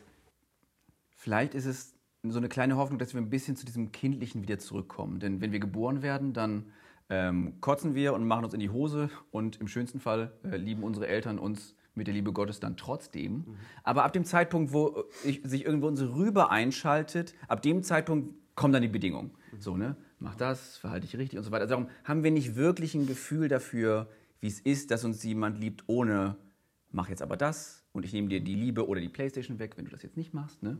Das ist einfach was, was sich ganz tief bei mir äh, dann eingeprägt hat und ist jetzt natürlich keine Lösung mit dem Kotzen und dem in die Hose machen wieder anzufangen. Ähm, aber ähm, Geistig. einfach mal darauf erstmal zu hoffen oder ganz theoretisch die Möglichkeit in den Raum zu stellen, dass es jemanden gibt, der uns bedingungslos liebt und mal zu gucken, was das sein könnte. Denn ähm, als ich das das erste Mal gehört habe, dachte ich, ja, okay, Gott liebt alle Menschen, ja klar, aber er kennt mich nicht. genau, das ist so dieses, wenn er wüsste, was in mir alles passiert ist, wem ich schon wehgetan habe, wie mir wehgetan haben wurde, keine Chance. Wie viele Tomaten du geklaut hast. Ja, genau, genau. Allein die ganzen Tomaten, die ich geklaut habe und Nonnen, die ich umarmt habe, obwohl sie es gar nicht wollten. Ähm, Lassen Sie mich los. Geben Sie die Tomate her. ähm, ja, das ist es für mich. Also im Endeffekt ist es für mich ein Vertrauen, obwohl offensichtlich in meinem Leben so vieles dagegen spricht. Und äh, ihr kennt nur einen Ausschnitt von mir, aber ich kenne mich sehr gut. Weil du aber auch was zurückbekommst, oder? Ja. Und das ist der Punkt, der mich ja so nervt. Ich habe das Gefühl, ich bin jetzt seit einigen Jahren auf dieser Suche und versuche es ernsthaft und stelle mich auf den Berg und sperre die Lausche auf und ich höre nichts. und ich weiß nicht, was ich noch tun soll, um eine Antwort zu bekommen. Also ich habe wirklich manchmal das Gefühl, ich rufe an und es geht keiner dran. Und irgendwann nervt weißt du? Und irgendwann, ich war, ich war schon an einem viel schlimmeren Punkt, wo ich gedacht habe, wenn es Gott gibt, dann ist er ein Arschloch. Äh, zum Beispiel, weil meine Mutter ja gestorben ist und ich, also weil sie krank war. Und ich dachte, wenn irgendjemand das zu verantworten hat, dann muss es Gott sein. Ja. Und wenn es diesen Gott gibt, dann will ich lieber an gar keinen Gott glauben, als an so einen. Mittlerweile hat sich das ein bisschen runtergekocht und ich habe so viele Leute getroffen, die irgendwie sehr viel aus ihrem Glauben auch zehren und ähm, gute Erfahrungen durch ihren Glauben gemacht haben. Erfahrungen mit Gott. Und ich frage mich, was, wo kommt es denn her? Was muss man denn machen, um das zu empfangen und was zurückzubekommen? Ähm, nur ganz kurz, ähm, um mal ganz gelassen Offensichtlichkeiten auszusprechen. Gott ist auch ein Arschloch. Ähm, meine Mama ist auch gestorben mit Anfang 50. Das war jetzt vor so sieben Jahren. Und in der Zeit, ich habe noch nie so intensiv ähm, gebetet. Ich habe noch nie so wenig geschlafen und so viel gebetet. Ähm, und innerhalb von vier Tagen ist sie an der Blutvergiftung gestorben. Und das Seltsame war, ich hatte das Gefühl, Gott ist da und irgendwie umarmt er mich auch, aber gleichzeitig bricht er mir in Zeitlupe meinen Rücken. Mhm. Ähm, und jeder, der mir danach gesagt hat, ja, sie ist an einem besseren Ort, den hätte ich am liebsten hinterhergeschickt. Ja. Ähm, und ich hatte da auch das Gefühl, ja, ist ja toll, dass Gott immer bei mir ist, aber was bringt es mir denn, wenn ein Arschloch immer bei mir ist? Mhm. Also offensichtlich ähm, haben Gott und ich dann irgendwann entschieden, an unserer Beziehung festzuhalten. ähm, und ich habe mir dann auch äh, genau gute Freunde gesucht und viel mit denen gesprochen. Ich weiß nicht, ob du das schon mal ausprobiert hast. Wir waren ja bei dem Kindlichen und dem Kotzen. Mhm. Mein allererstes Gebet, was Gott, Gott erhört hat, war äh, ein großer Haufen Kotze. Das war auch, auch in dem Rockgottesdienst, einer meinte, man muss Gott nicht immer nur äh, danken für grüne Ampeln und Gummibärchen, sondern es soll eine echte Beziehung sein. Das heißt, wenn dich was stört, kotzt ihm das für die Füße. Mhm. Und genau das war es bei mir. Ähm, ich glaube, wir haben nicht genug Zeit, dass ich die Situation erzähle. Ähm, aber das allererste Gebet, was Gott erhört hat, ähm, ich habe geschrien, ich habe gekotzt und weil ich billigen Rotwein getrunken habe, wirklich fast gekotzt. Ähm, und was hast du dann zurückbekommen? Ähm, Ruhe. Also eine Ruhe, die ich vorher noch nie gespürt habe. Also ich hatte immer so einen Druck und ich hatte das Gefühl, ich mache doch bekackt nochmal alles richtig. Mhm. Also ich verhalte mich doch irgendwie christlich, ich halte mich an die zehn Gebote. Ich kenne keinen, der so guter Christ ist wie ich und trotzdem scheppert nichts in meinem Herzen. Und ich fand Jesus irgendwie spannend und habe zum allerersten Mal vertraut auf das, was er sagt. Mhm. Nämlich, dass ähm, wir uns an Gott wenden können wie an ein liebevolles Elternteil, was uns ehrlich zuhört und das Beste für uns will. Ähm, und dem habe ich zum ersten Mal vertraut mit einem großen Haufen Kotze. Und danach war eine Ruhe, die ich nie gespürt habe. Also auch eine Ruhe, von der ich wusste, die kommt nicht aus mir, weil diese Ruhe kann ich nicht produzieren. Ja. Und ab dem Zeitpunkt war ich neugierig, weil ich dachte, ach du Scheiße, war das jetzt Gott? Oder nicht? Oder war es der Rotwein? Also ich, ich wusste nicht, was es war, aber seitdem habe ich mich auf die Suche gemacht und dieses Gefühl mhm. immer mal wieder gespürt. Und aus, es war dann nicht nur eine tiefe Ruhe, sondern auf einmal auch eine, eine Kraft und eine Begeisterung, die viel größer war, als ich sie jemals gespürt habe. So als hätte Gott irgendwie ein Level freigeschaltet, so, den, so mein Gefühls- und Erlebnisregler so einmal weiterklacken lassen. Ähm, und das hat mein Leben viel ruhiger, viel aufregender und intensiver gemacht. Also ähm, das Einzige, was ich dir anbieten kann, ist, versuch mal mit Vertrauen zu kotzen.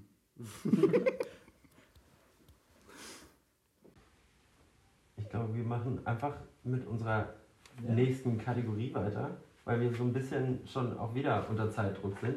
Aber Lena, ähm, ich glaube, wir können direkt einfach mal mit der Liste weitermachen und natürlich alle Songs von Emanuel Nicolas auf die Liste, auf unsere Spotify, Karte unser Playlist. Und aber vielleicht haben wir noch ein, zwei andere darüber hinaus. Auf die Liste. Ich liebe diese Katze. Ja. Hat Maxi, einge hat Maxi eingesprochen. Ja, ich bin die Katze.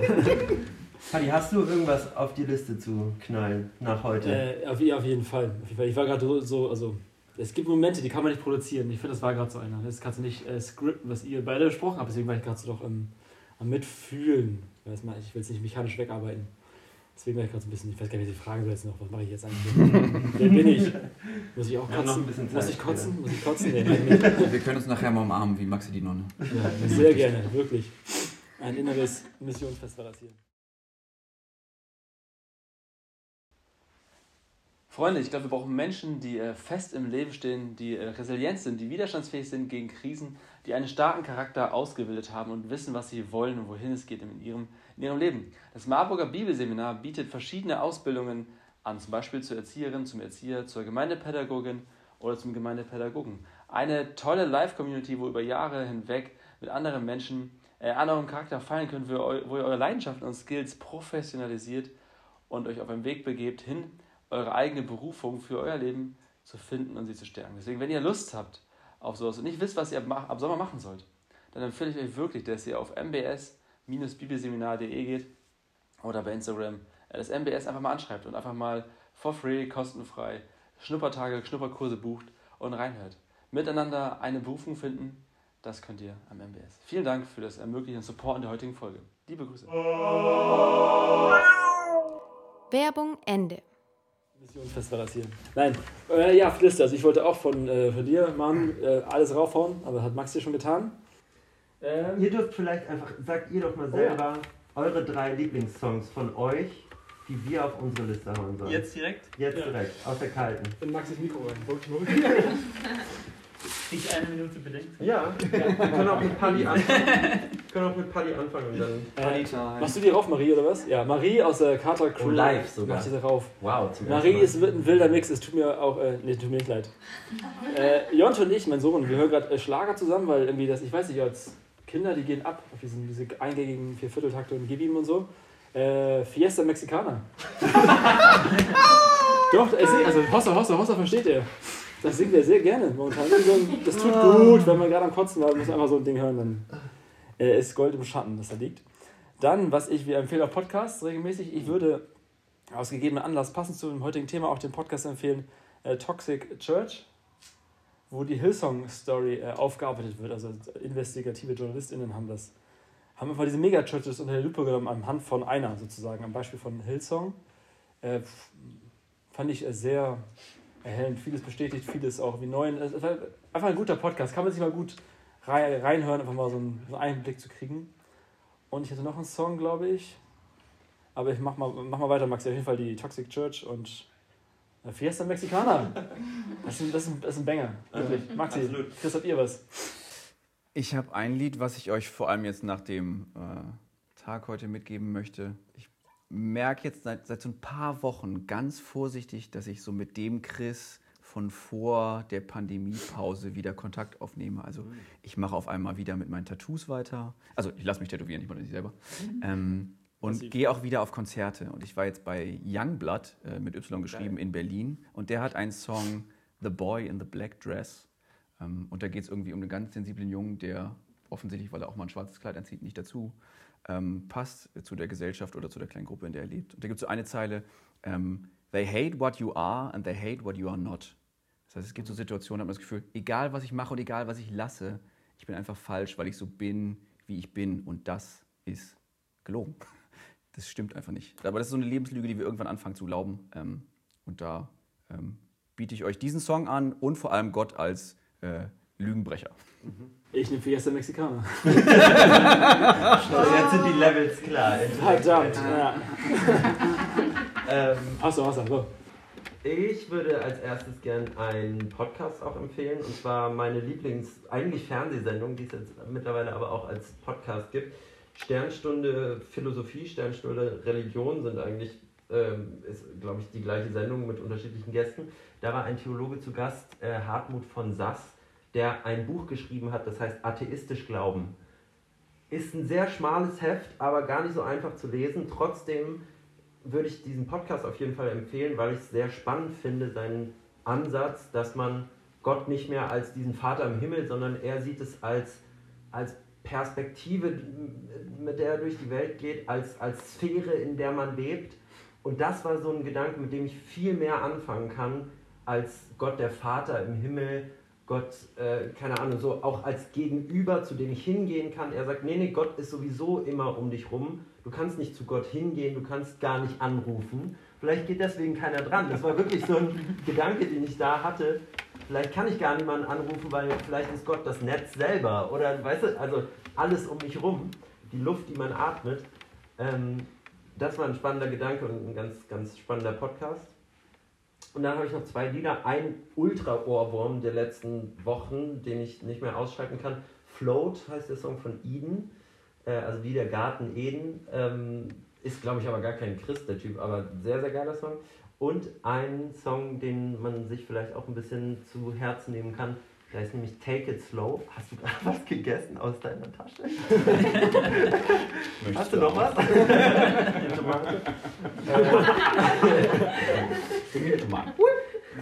Take It Slow heißt der Song von einer Künstlerin namens Annie und meinem Lieblingsrapper Loyal Kana.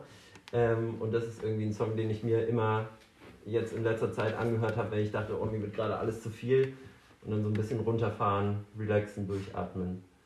Take it slow für den Rest des Abends. Manu, Selina. habt ihr Oh ja. was? Kann ich auch ein Album sagen? Unbedingt. Äh, ist schon ein bisschen älter, aber Ben Howard, das Ja. Album I Forgot Where We Were. Mhm. Das ganze Album ist geil. Und von dir? Von euch? Von uns, ich habe halt erst ein Album, also Was Oh. sind deine drei Lieblingssongs, Ach die so. wir auf die Playlist packen? von Euch. die eigenen Songs. Mhm. Ganz schamlose Eigenwerbung jetzt. Ich finde die alle gut. Es gibt Das kein. Lieblingskind. Genau. Das wollten wir hören. Gut, dann suchen wir es auch. Marie sucht Ja, auch. ich finde das ein bisschen besser, wenn ihr das so. Okay, Ich glaube, das funktioniert mehr. sehr schön. Ich bin da nicht objektiv. Ja, wir auch nicht. Apropos aussuchen. Wir würden, äh, Chris, mit dir direkt in die nächste Kategorie huschen. Die Frombula. Sehr, sehr gut. Äh, Formula, für alle, die gerade äh, zuhören, live on air oder warum auch hier bei uns, ist so eine Art Tombola mit äh, frommen Begriffen. Dinge, die man nicht versteht. Und eventuell habt ihr Sachen aufgeschrieben. Hat jemand was aufgeschrieben von der Live-Community? Dann machen wir es einfach spontan. Mit Worten, die euch, äh, die ihr sperrig findet, die ihr quasi irgendwie nicht versteht. Wenn ihr an Kirche, an Glaube denkt. Sünde ist so das Paradebeispiel für eine. Chris sagte mal, äh, in der Kirche gibt es eine Polonaise der Uraltworte, die dir auf den Sack gehen. Ja. Hast du da selber ein, zwei Beispiele dieser Uraltworte, Überlegt die, auch mal, ne? Schon überlegen. Ja. die du über, überkommen möchtest? Auf jeden. Ähm, ganz vorne ist tatsächlich, wie Paddy gerade gesagt hat, das Wort Sünde. Für viele Menschen ist das eher ein Traumabegriff. Das heißt, sie wurden traumatisiert und weil dieses Wort instrumentalisiert wurde. Und ich würde sagen, mit manchen Menschen kann man das, worum es da geht, darüber muss man sprechen. Aber mit einigen Menschen, mit denen ich zusammenarbeite, kann ich dieses Wort nicht mehr, mehr benutzen, weil das eigentlich nur noch für krasse traumatische Erfahrungen steht. Ähm, sonst natürlich so sperrige Sachen wie äh, Rechtfertigung, Gnade. Also all diese Sachen sind mega wichtig im Glauben, aber man kann eben auch andere Worte dafür benutzen. Gnade, warum ist Gnade schwierig? Weil ich, wann hast du das letzte, Wort- das letzte Mal das Wort Gnade gesagt? Mit einem Kumpel beim Bier oder mit der Familie. Also ich benutze das Wort nicht. Ähm, es ist kein Wort, was, ich sage jetzt mal in Anführungszeichen, echte Menschen benutzen. Ähm, man kann eben auch das Wort Geschenk benutzen und eben darüber nachgehen, darüber nachdenken. Denn Geschenk kommt ja auch immer von irgendwem. Ja, das fällt ja selten äh, vom Himmel und selbst wenn es vom Himmel fällt, hat ja dann trotzdem einen Schenkenden. Ja. Und ah ja, aber das Wort Gnade ist eins, über das ich auch nachgedacht habe und was ich einerseits total schön finde, natürlich die, der Gedanke, der Glaube ist eine Gnade Gottes und irgendwie Gott ist gnädig gegenüber den Menschen. Andersrum denke ich aber auch, die Menschen, die vielleicht nicht glauben, nicht glauben können, haben die dieses Geschenk nicht bekommen? Wollten die nicht beschenkt werden? Haben die es nicht angenommen? Wurden die nicht beschenkt? Also, wenn es ein Geschenk ist und es kriegen nur manche Menschen, was haben die falsch gemacht, die das Geschenk nicht bekommen haben? Genau, ich finde es richtig ähm, assi und auch gefährlich, wenn man sagt, ja, das Glauben ist nur ein Geschenk und das musst du einfach nur auspacken. Ähm, genau, ne, dann ist es die komplizierteste Schleife der Welt, weil ich kriege sie nicht auf. Ähm, nee, die Sätze habe ich halt früher auch gehört ähm, und es hat nicht funktioniert. Ähm, das ist ganz, um es ganz treffend zu sagen, es gibt einen Teil von Gott, den checken wir, den können wir verstehen, über den können wir reden, weil wir es entweder in der Bibel lesen oder äh, im Glaubensleben erleben äh, oder von anderen hören. Aber es wird immer einen Teil geben von Gott, den wir nicht verstehen. Und warum bei einigen Menschen mit großer Sehnsucht sie auf den Glauben warten und es nicht sofort passiert, verstehe ich nicht. Und ähm, ich bin dankbar, dass Gemeinschaft trotzdem funktioniert, dass auch christliche Gemeinschaft trotzdem funktioniert, wenn man nicht glaubt. Und selbst als jemand, wir haben ja vorher über Zweifel gesprochen, selbst als jemand, der von sich sagt, natürlich bin ich gläubig, also nicht nur, weil ich jetzt Pastor dafür bezahlt werde, sondern äh, natürlich würde ich sagen, ich glaube an Gott, gibt es Tage, an denen es einfach still ist. An denen ist einfach nichts von dem, was ich die letzten Jahr Jahre erlebt habe, irgendwie da. Das heißt, dann würde ich punktuell ja, man könnte fast sagen, punktuell glaube ich dann auch nicht, je nachdem, wie du es auslegen willst, weil da fühle ich nichts, da spüre ich nichts und finde alles nur seltsam, was ich gestern noch erzählt habe. Ähm, aber es bleibt nicht so. Also ich glaube so ein bisschen die Entspanntheit, dass sich das immer wieder bewegen wird. Ähm, und dass Gott als Schenkender ähm, immer da ist, ist meine Hoffnung. Hoffnung, Freunde. Also alle, die gerade ihr, die ihr gerade Podcast hört, ne, irgendwo unterwegs seid oder so. Äh, wir werden jetzt die Live-Community wieder Fragen einbeziehen. Habt ihr denn äh, so Frombola-Begriffe, wo ihr sagt, das äh, hört ihr öfter mal im Gottesdienst oder wo auch immer, lest ihr bei irgendwelchen Posts, kann ja auch sein, von anderen Leuten, denke, was, was reden die denn da, meine Fresse? Himmelreich. Himmel, Hölle, Himmelreich. Chris, da war ganz tiefer Finger an der Frombola. Himmel, Hölle, Himmelreich. So quick and dirty, wie würdest du es erklären, so beim Eishockey in der, in der, in der Pause von so einem Viertel oder so? Um es so kurz zu machen, wie es geht. Ähm, Gott erschafft uns alle aus Liebe und da geht es auch wieder hin zurück. Ähm, ich bin, ich glaube an die sogenannte dann, ähm, jetzt habe ich nur die ganzen alten Worte, das ist geil, das gefällt mir. Ähm, ich versuche jetzt nicht so Worte wie Allversöhnung zu benutzen, sondern zu sagen, ähm, alles, was Gott liebt, kommt auch wieder zurück. Und dann ist es egal, ob du ihn zurückliebst. Also ich glaube nicht an die Hölle. Da gibt es ja richtig viele bunte Bilder, sodass es der Ort ist, an dem die Leute dann gekocht werden und aufgespießt und äh, geröstet, ist für mich alles Quatsch. Ähm, ich halte es da genau wie Paulus äh, in den Briefen und sage, nach dem Tod sind wir bei Gott. Punkt. Ähm, Ohne Ort. und ich kann mir keinen Gott vorstellen, der dann die Leute röstet, genau wie wir es gerade gesagt haben, die irgendwie glauben wollten, aber es nicht geschafft haben. Ähm, Und selbst nach dem Tod hört ja die Gottesbeziehung nicht auf. Das heißt, selbst da können ja noch Dinge passieren, die ich jetzt nicht ahnen kann. Ah, spannend, das wäre ein eigener, eigener Talkback. Vielleicht laden wir nochmal ein zu Thema Himmel, Hölle. Das ist ja schon so ein Ding auch. Also, ich glaube, viele moderne Menschen würden das genauso sagen wie du. Das kann nicht sein. Wie kann ein liebender Gott denn und so weiter. Und trotzdem hätte ich auch gedacht, dass es einen Ort geben muss, wenn jemand sich konsequent dagegen entscheidet. Dass er mit sich selbst alleine sein muss. Das muss ihm ich. Ich glaube nicht an Höllenfeuer. Ich glaube, das Schlimmste, was, was, was mir passieren kann, ist, wenn ich auf Ewigkeit mit mir alleine sein muss. So, das ist Hölle genug. Da brauche ich keinen Spieß oder Dreizack für einen Bums. Wollen wir für dich als Schlagerfan noch Hölle, Hölle von äh, Wolfgang Petri auf die Liste machen? Fiesta Mexicana und Hölle, Hölle, Hölle, Hölle. so ganz tiefen Punkt in meinem Herzen berühren. Ja. Aber selbst wenn du alleine sein willst, äh, sagt Gott trotzdem, Bronze, Silber und Gold habe ich nie gewollt. Ich will nur dich, nur dich, nur dich allein. ah, schön. Er Ich gehört glaube- zu mir wie mein Name an der Tür. Und ist auch vollkommen okay. Du kannst ja dann am Ende aller Zeiten auch mit verschränkten Armen äh, bei Gott sein. In Äh, ist bestimmt für ihn auch okay. Ne? Also dann nimmt er dich da Also, ernst. Aber ähm, genau, ist, es gibt ja diesen, dieses nette Wortspiel zwischen Frohbotschaft und Drohbotschaft. Äh, und äh, um von meinem Glaubensleben zu erzählen, brauche ich irgendwie Fall, ja. Mhm. keine Hölle. Ich brauche auch keine irgendwie nachgezogene Gerechtigkeit, die dann irgendwie doch nochmal Menschen röstet, weil Gott vergibt und Gott vergibt alles. Auch die Dinge, die ich nicht vergeben kann, die ich mir nicht vergeben kann und die ich auch anderen Menschen nicht vergeben kann. So. Ähm, ja. Das heißt, liebe Community, wenn ihr Bock habt, dass wir mal einen Talk darüber machen mit Chris oder anderen Gästinnen ne, zum Thema Himmel, Himmel Hölle. Zur Gerechtigkeit gibt es einen Ausgleich für diese unsägliche Ge- Ungerechtigkeit, die wir erleben. Da gibt es einen Song von Immanuel Nikolas drüber über so einen Sklavenarbeiter in so einem Bergwerk. Äh, dann schreibt uns mal die DM bei Instagram. Ungefähr so war die Story. Nein, ja. Schreibt uns mal die DM, dann machen wir eine Folge dazu.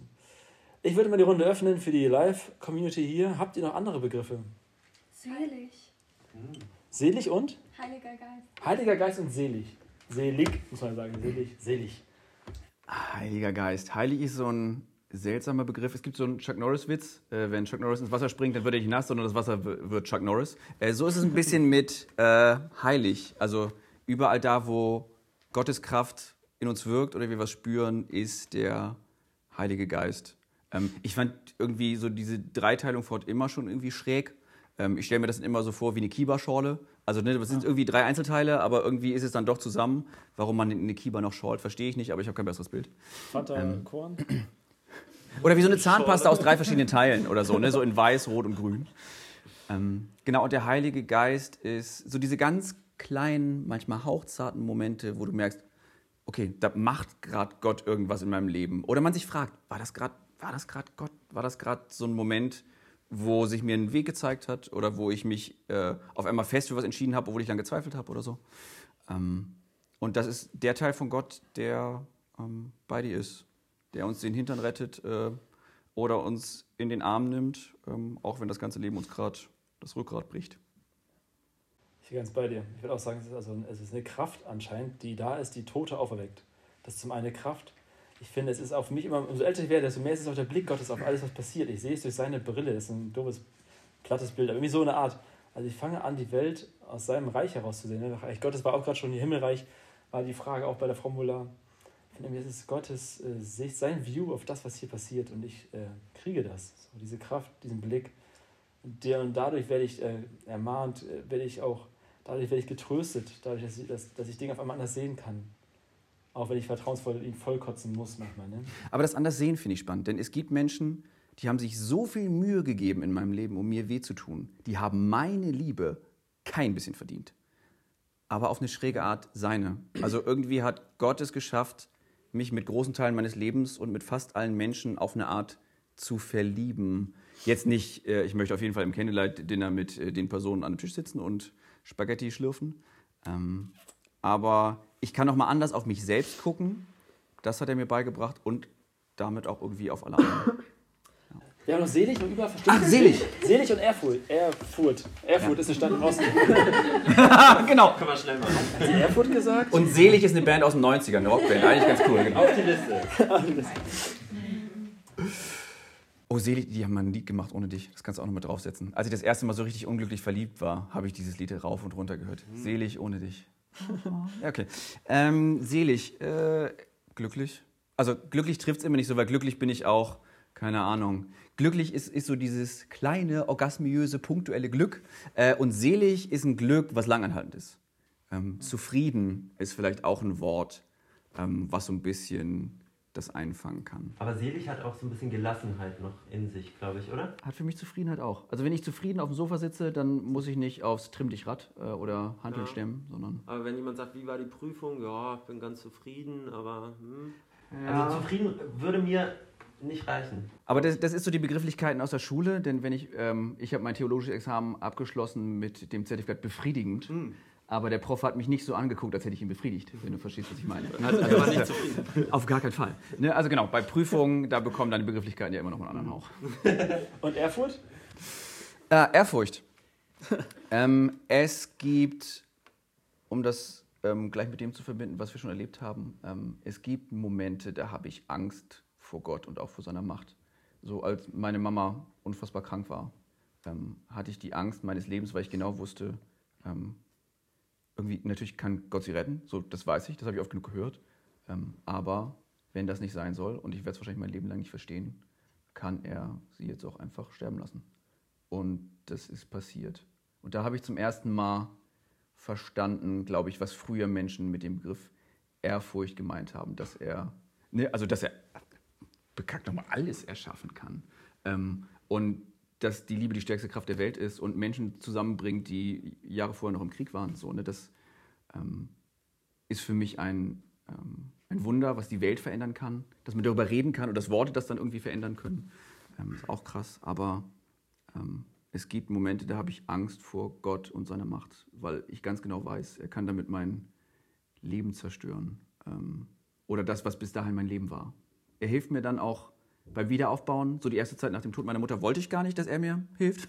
Ich hatte auch kurz überlegt, ob ich einfach gar kein Pastor werde, so aus Trotz. Mhm. Ähm, und auf eine Art hasse ich Gott dafür, dass er mich jetzt zu einem besseren ähm, Pastor gemacht hat, weil natürlich, wenn ich jetzt bei Beerdigungen Menschen begleite, so dann sitze ich da nicht und denke mir, ja, das habe ich mal in einem Buch gelesen, sondern ich weiß einfach, wie das ist, wenn auf einen Schlag das ganze Leben, was man bis dahin gelebt hat, aufhört und man irgendwie aus den Resten verzweifelt versucht, wieder was aufzubauen. Ähm, Gott hat mir dabei geholfen, aber ähm, Ehrfurcht macht mich noch dankbarer. Ich hätte vorher nicht gedacht, dass das geht. Ich hielt mich vorher schon für sehr dankbar, ähm, aber immer die Momente, wo ich einfach Gottes Macht erlebe, während sie mein Leben äh, oder das, was ich dafür gehalten habe, kaputt macht. Ähm, ja. Ich würde auch nicht sagen, dass es eine Angst ist, sondern vielleicht ein Respekt oder so. Ja.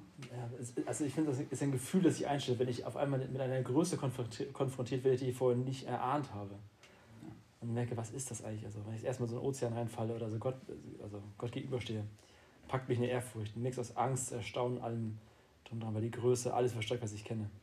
Äh, alles übersteigt, was ich kenne. Chris, Manu, Selina, vielen Dank euch, dass ihr da wart.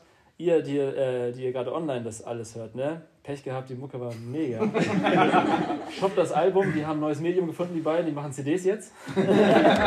die produzieren Platten ohne Ende. Du musst es immer anders machen. Als Immer anders, immer gegen den Strom. Ne?